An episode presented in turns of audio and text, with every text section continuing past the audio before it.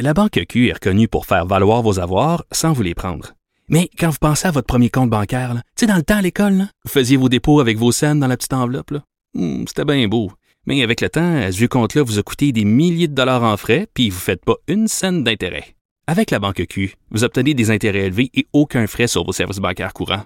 Autrement dit, ça fait pas mal plus de scènes dans votre enveloppe, ça. Banque Q. Faites valoir vos avoirs. Visitez banqueq.ca pour en savoir plus. Bonjour tout le monde, j'espère que vous allez bien avec vous pour les deux prochaines heures. Plein de sujets aujourd'hui, euh, dont euh, un sujet qui m'attriste profondément, qui est très préoccupant aussi. On va parler de l'exploitation sexuelle des jeunes femmes au Canada, des jeunes femmes mineures en particulier. Le Québec qui serait une plaque tournante euh, pour justement ces filles-là, pour les exporter, pour les exploiter, pour les pimper, comme on dit en bon français. On va en discuter avec quelqu'un qu'on a déjà reçu à l'émission pour parler de ce sujet-là, le policier Ghislain Vallière, parce que ce policier-là, il travaille sur des projets liés à ces enjeux d'exploitation sexuelle au service de police de l'agglomération de Longueuil. Il va être avec nous. Euh, évidemment, il y a une commission parlementaire sur l'exploitation sexuelle en ce moment. Beaucoup de beaucoup de commissions parlementaires en ce moment. Euh, il y en a une sur la DPJ aussi. On va y revenir tantôt parce qu'il s'est passé euh, des choses ce matin. Il y a eu un témoignage quand même assez percutant. Mais concernant l'exploitation sexuelle, on parle du Québec, mais Montréal aussi particulièrement un gros problème. Sérieusement, on peut se commander des filles comme des pizzas. Littéralement, c'est ça qui se passe. Tu vas sur Internet. Je suis allée voir un peu des sites l'autre fois. Euh, quand j'avais parlé avec Ghislain, parce que je le croyais comme pas. Je suis désolée, je voulais pas. je, me disais, je peux pas croire que c'est à ce point facile, à ce point euh, terrible. Et là, tu tapes juste sur Google une coupe d'affaires et tu tombes sur des sites de rencontres qui euh, d'agences d'escorte, en fait, qui se cachent même pas d'être des agences d'escorte. Là, c'est même pas caché. Et là, euh, tu peux littéralement cocher ce que tu veux. Donc, euh, origine ethnique, grandeur, poids, couleur de cheveux, couleur de yeux et évidemment les choses que tu veux que la madame te fasse. Hein? Et une chose qui est très, très populaire euh, depuis quelques années, c'est la girlfriend experience. Donc, ça, c'est euh, ça coûte cher en plus. C'est les hommes qui se louent une fille. Euh, bon, là, on a, on a, tous Pretty Woman en tête, mais ce n'est pas ça. La girlfriend experience, c'est souvent accompagné d'une sortie, mais ce qui caractérise en fait cette expérience-là, c'est que la fille va vous embrasser. Parce qu'on sait que la plupart des travailleuses du sexe refusent d'embrasser leurs clients pour plein de raisons. Je vais pas rentrer là-dedans, c'est pas ma réalité, puis je connais pas assez ça pour me prononcer. Mais dans la girlfriend expérience, souvent, ça comprend des baisers et l'illusion qu'on est en relation de couple avec quelqu'un. Et là, euh, aujourd'hui, on se parle oui de travail sexuel, mais du travail sexuel des mineurs parce qu'il y a une demande, une grosse demande. Et moi, c'est ça qui me jette à terre. C'est ça que je ne comprends pas.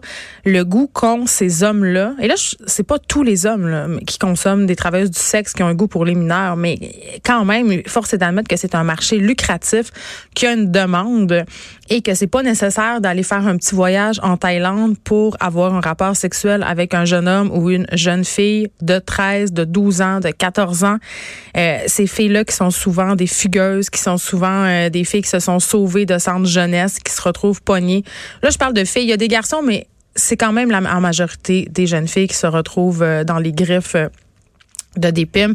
Et en ce moment, euh, bon, il y en a un PIM qui vient de recevoir une sentence de prison de 15 ans. J'en parlerai avec le policier Vallière. Euh, je vais pas nommer son nom parce que je trouve qu'ils sont déjà assez glorifiés par certaines personnes. Mais ce PIM-là, quand même, qui a exploité neuf personnes, dont sept mineurs, qui va se taper 15 ans de prison, bravo, et qui ne montre aucun remords aucun remords. Et Maria Amourani, qui est une criminologue spécialiste du travail de l'exploitation sexuelle et aussi des gangs de rue, disait que ces, ces gars-là voient les filles véritablement, ils se perçoivent comme des hommes d'affaires et perçoivent ces filles-là comme des marchandises, d'où peut-être l'absence de remords. Bref, j'espère qu'il va sortir quelque chose de, cette commission d'enquête-là. On va faire un portrait, mais ça sera pas juste déprimant. On va se parler des solutions aussi, parce qu'il y a des solutions qui sont proposées pour lutter contre ce phénomène. Aussi, euh, bilan de mi-mandat hein, pour euh, les mairies du Québec. On aura les journalistes Karine Gagnon et Jean-Louis Fortin. On va faire un retour sur le mandat de Régis Labaume à Québec hein, et Valérie Plante à Montréal. Leur bon coup, leur moins bon coup.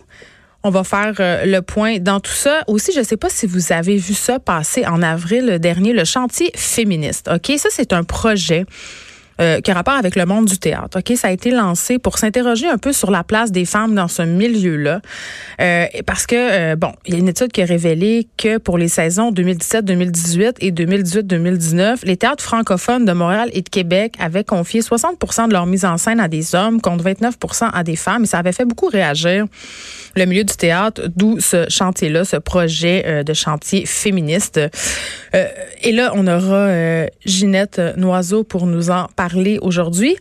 Euh, parce que bon, euh, il y a des conclusions qui arrivent avec cette initiative-là. Et je veux juste, euh, j'ai rarement l'habitude de laver mon linge sale à la radio, mais là j'ai envie de le faire pour le bénéfice de cette cause-là.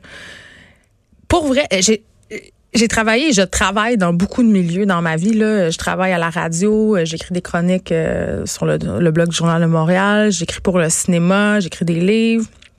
Et j'ai fait une pièce de théâtre. Et on parle souvent du sexisme latent dans le monde de la culture. Et j'en avais jamais vraiment été victime. C'est-à-dire que j'avais jamais été vraiment le témoin euh, d'actes sexistes dans mon milieu de travail. J'avais jamais eu l'impression que parce que j'étais une femme, j'avais eu moins de chance, moins d'opportunités, qu'on qu'on invalidait mes idées ou ce que je disais, sauf au théâtre. Sérieusement, là, je n'ai jamais vécu autant de sexisme qu'au théâtre. J'ai fait la pièce de théâtre La déesse du mouche avec euh, la metteuse en scène Alex Dufresne que vous connaissez puisqu'elle chronique à l'émission. Euh, on était donc deux filles euh, dans ce projet-là qui était supporté par le Théâtre Pape et qui a joué au Katsu pendant 28 jours.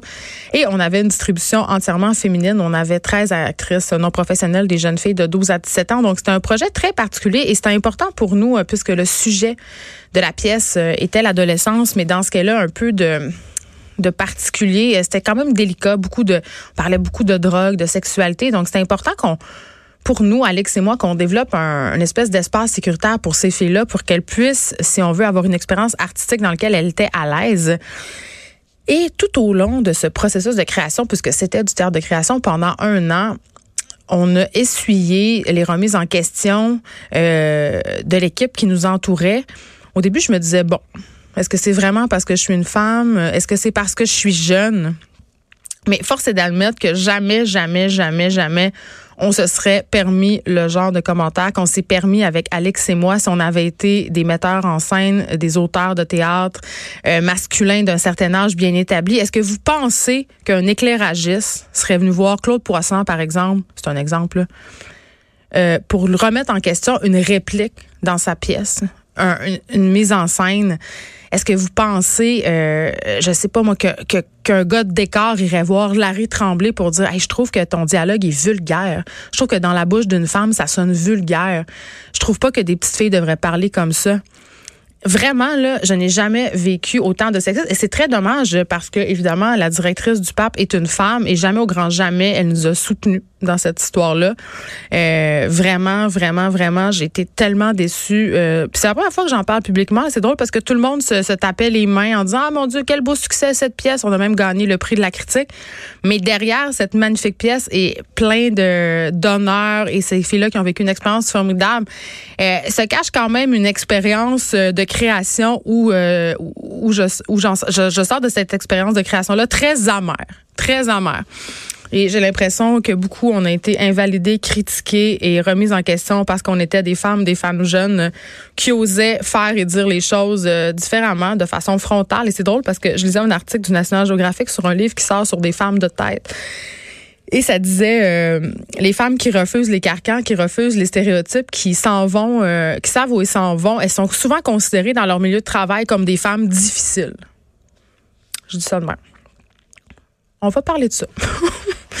OK. Euh, on va parler aussi des employés du 911 qui seraient à bout de souffle. les employés de la centrale 911 à Montréal craignent de ne plus être en mesure de faire leur travail euh, adéquatement. Et ça, ça peut avoir euh, des répercussions sérieuses sur la sécurité des citoyens. On aura Francine Bouliane, présidente du syndicat des fonctionnaires municipaux de Montréal, pour discuter de la situation à la centrale 911. Ça a l'air quand même pas facile. Il y a des départs massifs. Euh, il y a des employés qui ont des crises de panique sur leur corps de travail. Euh, c'est quand même pas rien.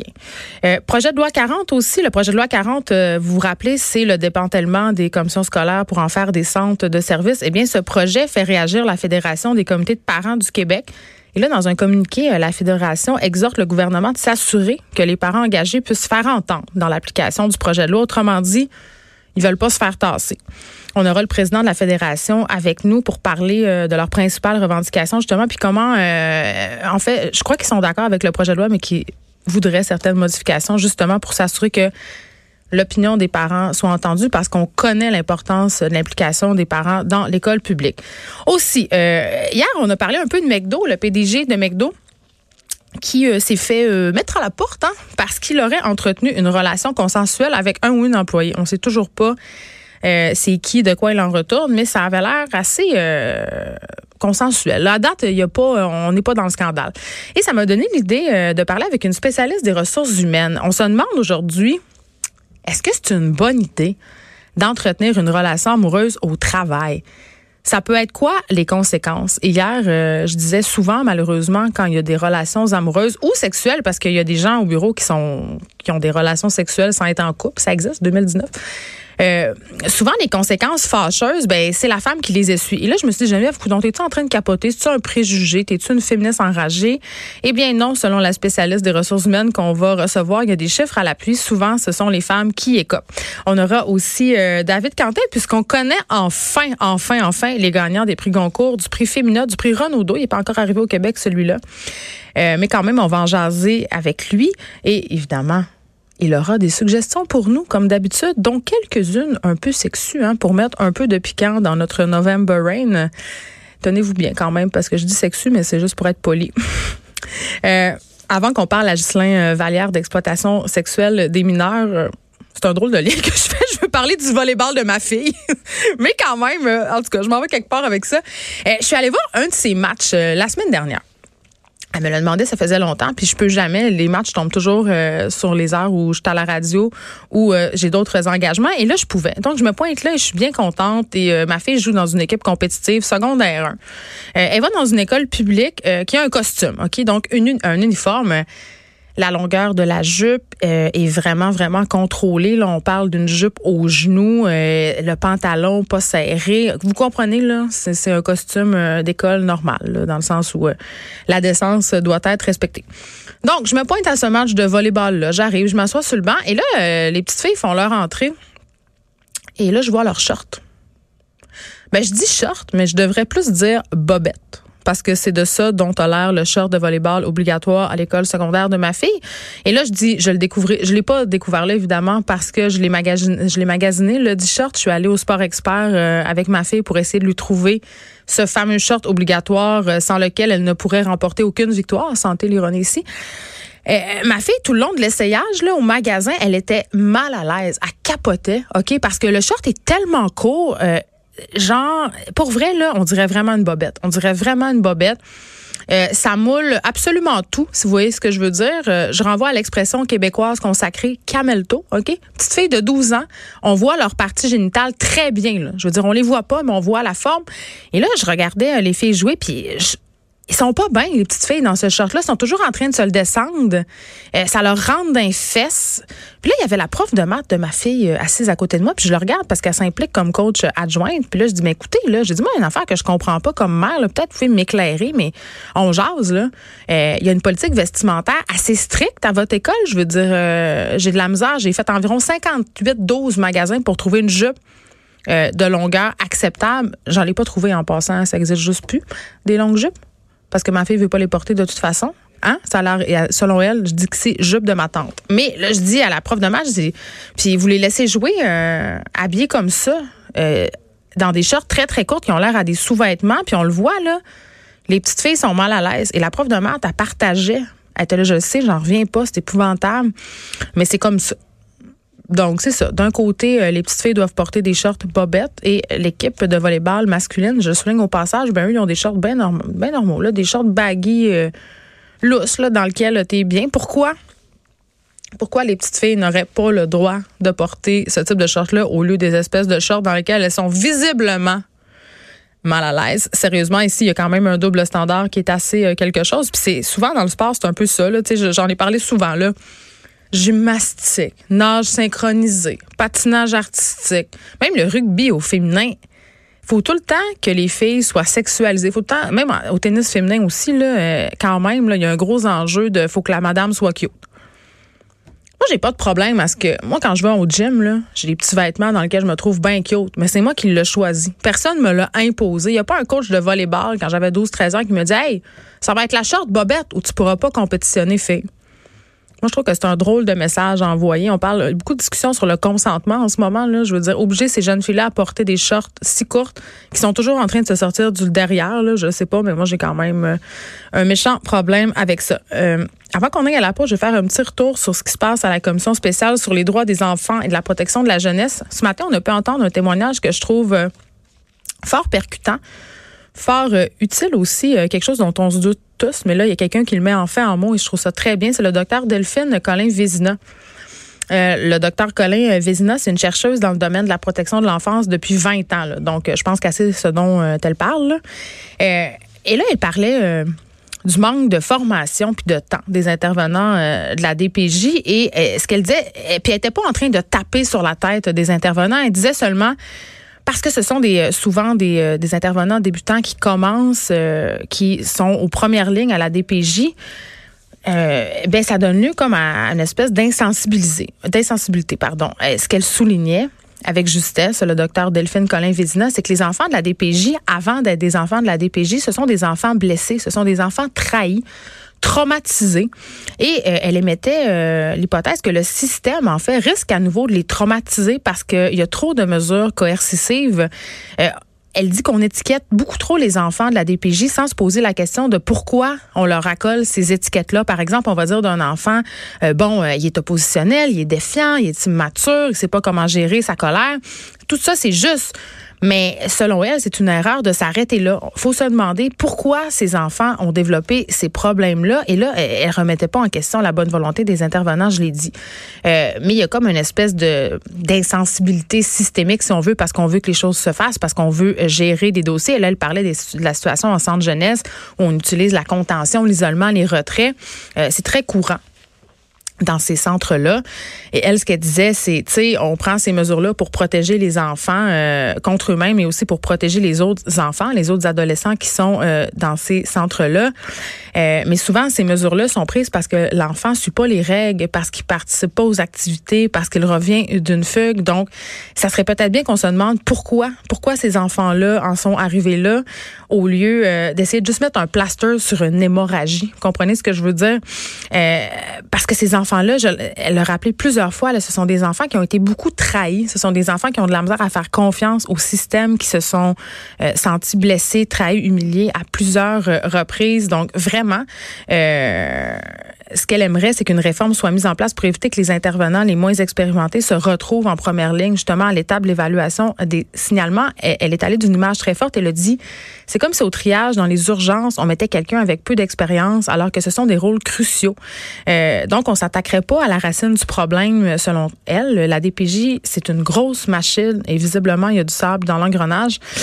On peut pas euh, penser aider ces enfants-là en ne s'attaquant pas à la racine du problème, c'est-à-dire à leur souffrance, à ce qu'ils ont vécu. On peut pas juste mettre justement ce gros plaster là et en faire des citoyens qui vont être euh, qui vont participer à notre société qui vont faire confiance à nouveau euh, aux adultes aux gens qui les entourent donc il faudrait vraiment avoir comme une vision euh, d'ensemble globale des problématiques de ces enfants là